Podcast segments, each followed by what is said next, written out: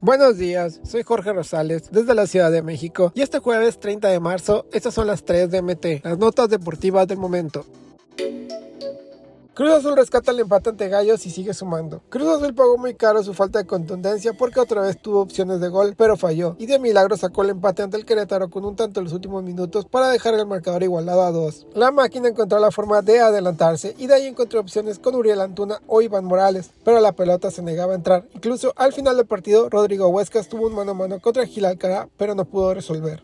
Goles de los celestes los anotaron Alonso Escobosa al 42 y Augusto Lotti al 89 para rescatar el empate de forma dramática, mientras que por Querétaro los goles fueron de Rafael Fernández Insusa al 57 y de Miguel Barbieri al 85.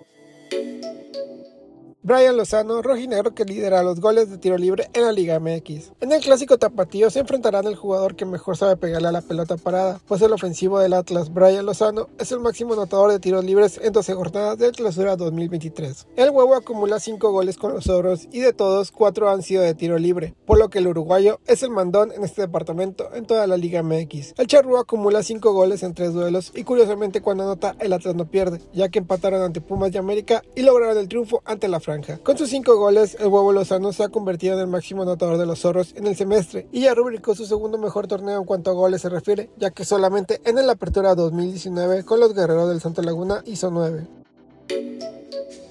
Regresa la emoción de la MLB con un gran sabor mexicano. Sin lugar a dudas, el clásico mundial de béisbol que recién terminó el pasado 21 de marzo con la victoria de Japón sobre Estados Unidos marcará un antes y un después como se percibe el rey de los deportes en México, ya que con una actuación histórica, la novena mexicana logró ilusionar a propios y extraños para alcanzar un resultado histórico e impensable, llegar a semifinales y quedarse con el tercer lugar del mundo. Con un México perteneciente a la élite del béisbol mundial, el paso siguiente apunta al Opening Day de la Major League Baseball, donde varios de los representantes aztecas buscarán consagrarse campeones de la Serie Mundial el próximo octubre en el Clásico de Otoño. Para la temporada 2023 de las grandes ligas, algunos peloteros mexicanos destacan como piezas fundamentales en sus equipos, tales como son los casos de Julio Urias con Los Ángeles Dodgers, Alejandro Kirk con los Toronto Blue Jays o el naturalizado y sensación del Clásico Mundial de Béisbol Randy Arozarena con los Tampa Bay Rays.